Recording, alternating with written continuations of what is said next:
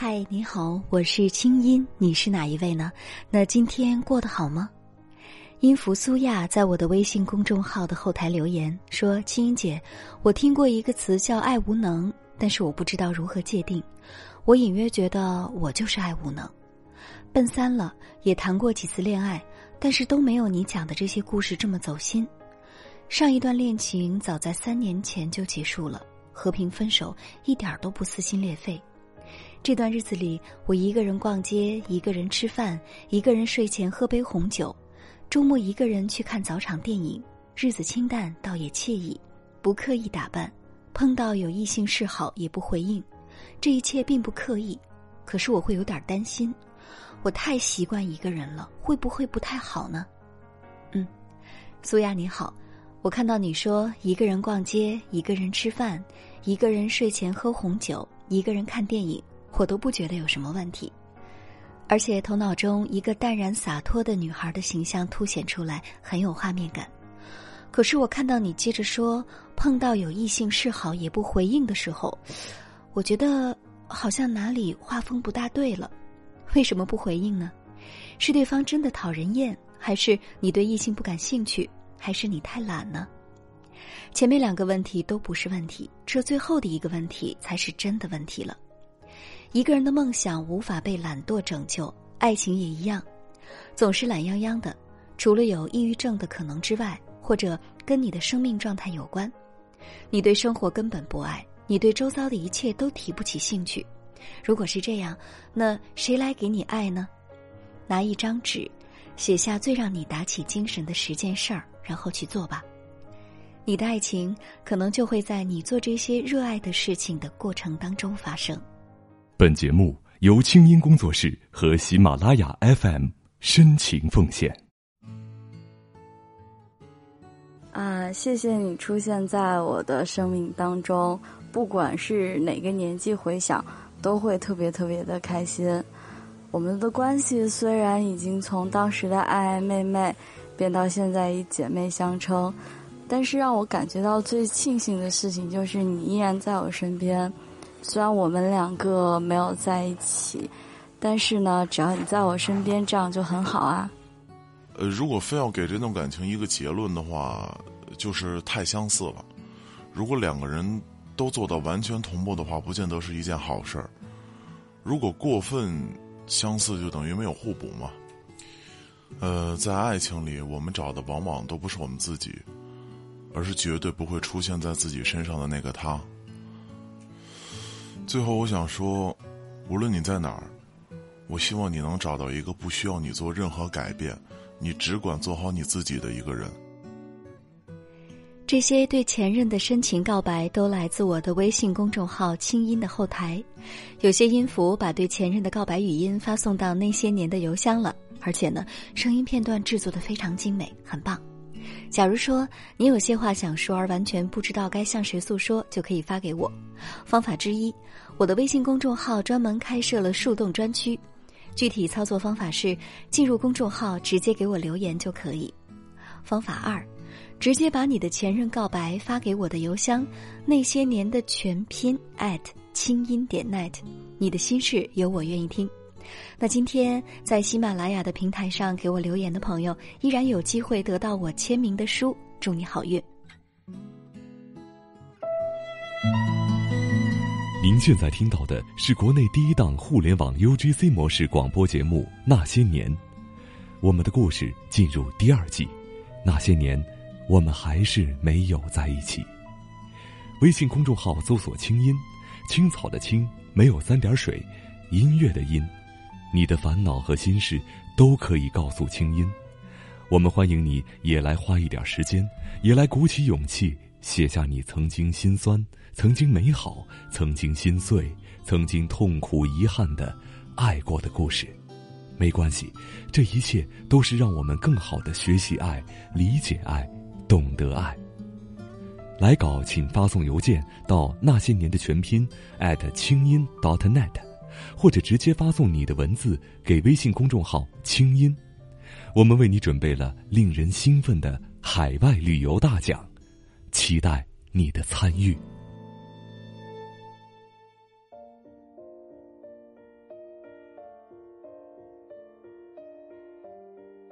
青春是一场劫难作者燕子回时春暖花开。我要讲的是我的一次暗恋，我把这场暗恋看作初恋，一是因为它让我懂得了爱，也学会了放下；二是因为这场苦恋旷日持久，让我身心俱疲。上高中以前，我是个大大咧咧、吊儿郎当的姑娘，对所有的事情所持的态度都是。差不多就行。中考那年，我没有考上理想的高中，自己的失落和父母的失望让我在那个暑假里突然成长。高中开学之后，我就把全部的精力都投入到了学习当中。应该说，高中三年是目前为止我人生中最认真、最刻苦的一段青春。高一的生活简单安静，每天往返于教室、餐厅和宿舍之间。事情发生在高二。高二开学后不久，班里来了一名调班生。当时我坐在教室前排，不经意间一抬头，看到一个男生一只手托着一摞书，正从二楼半蹦半跳的往下走，嘴角还带着一抹淡淡的微笑。这个男生就是我后来喜欢上，并且在大半个青春里都趋之不去的人。高中的学习太过紧张，而他属于除了学习，对什么事儿都特别积极的那种学生。我们的生活并没有交集，所以，在最开始的半年里，对他我几乎全无印象。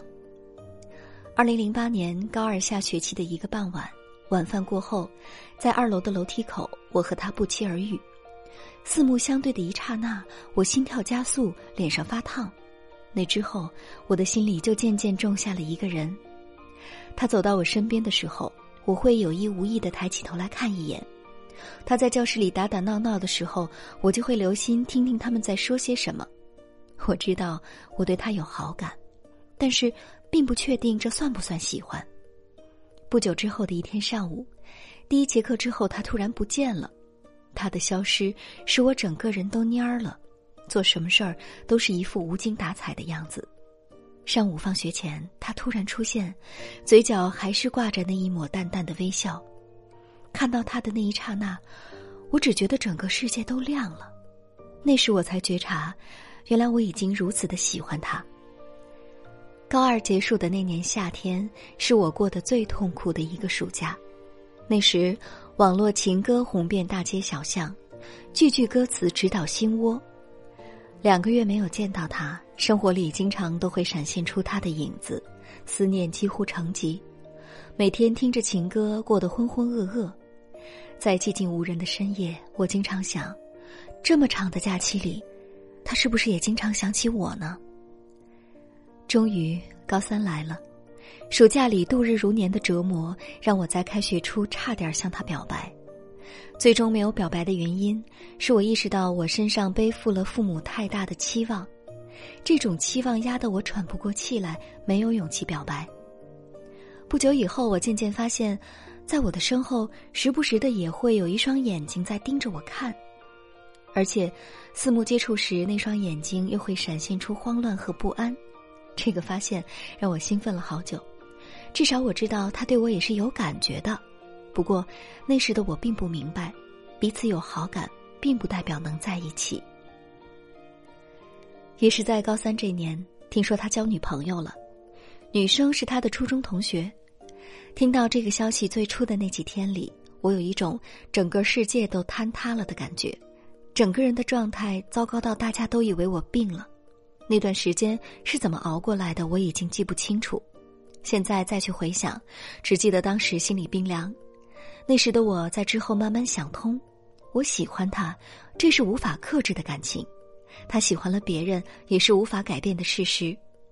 高三那年，他忙着谈恋爱，我继续着学习。无论怎样，有他在，总有一种淡淡的幸福在身边。二零零九年高考将至，班里很多人都忙着写同学录，在翻过几本同学录之后，我终于找到了他写的那一页。其中的一个问题，他写道：“和最爱的人相距只有十里路。”虽然我在慢慢接受了他有女朋友这件事儿之后，已经变得比较平静。但是心还是会痛。高考之后，我考上了梦想中的大学，在九月份去了西安，他去了省内的一所学校，在青岛，我们两个人一个向西去，一个往东走，从此分道扬镳。初到大学，陌生的环境使我严重缺乏归属感，而他的缺席让我的精神世界没了支撑。大学第一年，我对学校里任何事情都不积极，每天沉浸在自己小小的世界里，回忆有他在的那两年的爱与痛。每当在学校里看到一个和他相似的身影，我都会呆呆的望着那个人，好久回不过神儿来。春天本应该是生机焕发的季节，我也是在这个万物复苏的季节里，开始了人生的第一次抑郁。一首歌，一束光，甚至是一句话，都会轻易的戳中心窝，泪流满面。其实，大学第一年里，我曾经联系过他。二零零九年十一月，西安发生了地震，虽然并没有产生伤害，但是还是让我害怕了很久。终于，我在手机里输入了那个早已经烂熟于心的号码，发出了第一条信息。我不清楚他的生活状况。所以也不敢告诉他我是谁，只是说我是他的高中同学。想来他也猜出了我是谁，所以每次我给他发的消息，他都会回复。但是，在十一天之后，我中断了跟他的联系，因为他有女朋友。我觉得我不应该去打扰他本来平静的生活。从那以后，我就只是在 QQ 空间里默默关注着他，每次他一有动态，我就兴奋半天。然后，就像做阅读理解一样研究半天。二零一零年五月五号，我做了一个决定，删除了他所有的联系方式。我觉得我的精神世界依附于一个人太久了，而他只是我生命中一颗转瞬即逝的流星。仰望了那么久，我都没有找到去他那片天空的地址。流星固然绚丽，可是我也该低下头看看尘世的烟花了。大学生活绚丽多彩，用心参与以后才发现，生活中有那么多的精彩被我轻易的忽略掉了太久。我努力改变自己离群索居的状态，去参加班干部和社团竞选，组织各种活动，让自己在人群里成为焦点。大二的生活有了很大的改变，生活逐渐充实了起来，想他的时候开始变少。卧谈会是宿舍姐妹们增进感情的方式。以前，每当大家谈到高中里自己谈过的恋爱、喜欢过的男生时，我从来都是缄默不语。我不知道如何开口，我也不知道如何讲述我的这段心路历程。每当想起他，心痛的感觉总是会轻易来袭。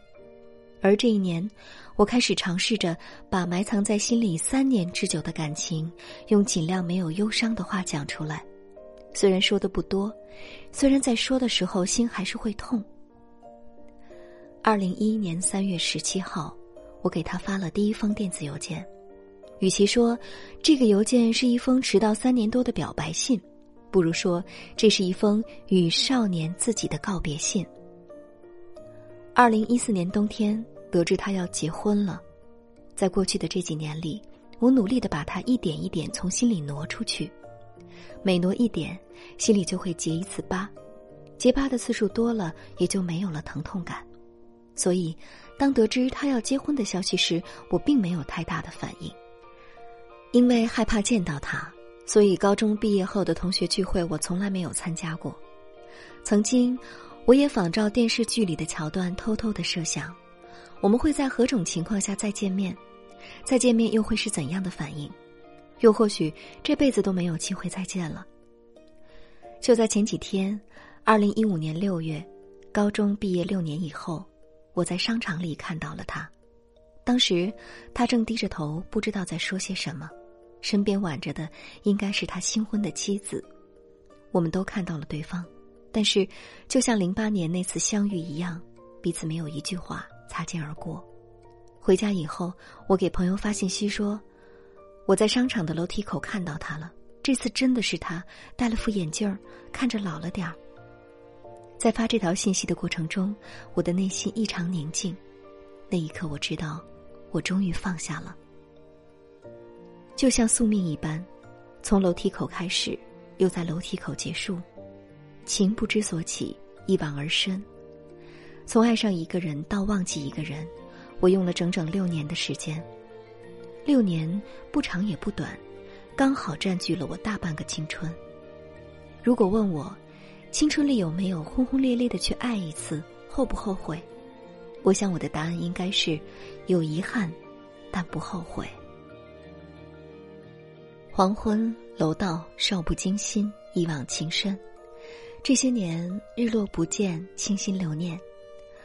他曾经说：“弱水三千，只取一瓢饮。”我只记得流年恍惚，被遗忘的那几年。如果爱如生命那么长，弱水三万里，蓬莱亦可到。可是，爱对于你我来说，是一场劫难。多年后回望才知道，那场青春劫难，叫一见钟情。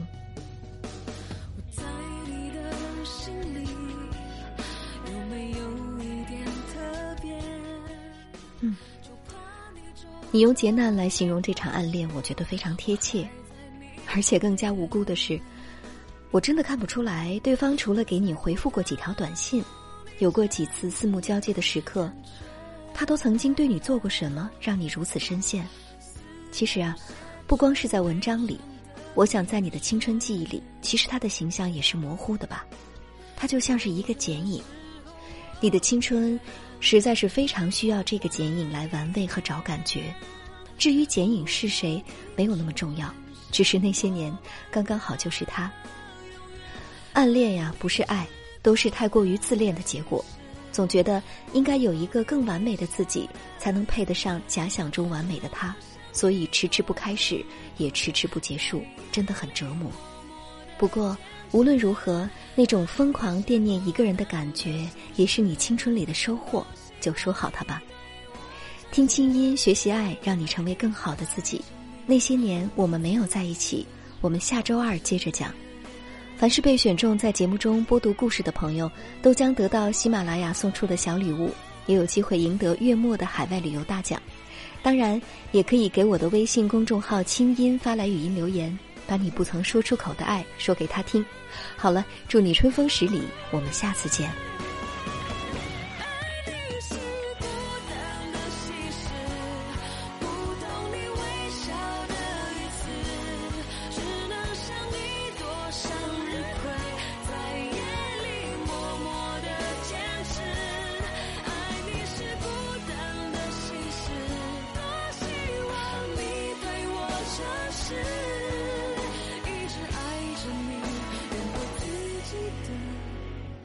是。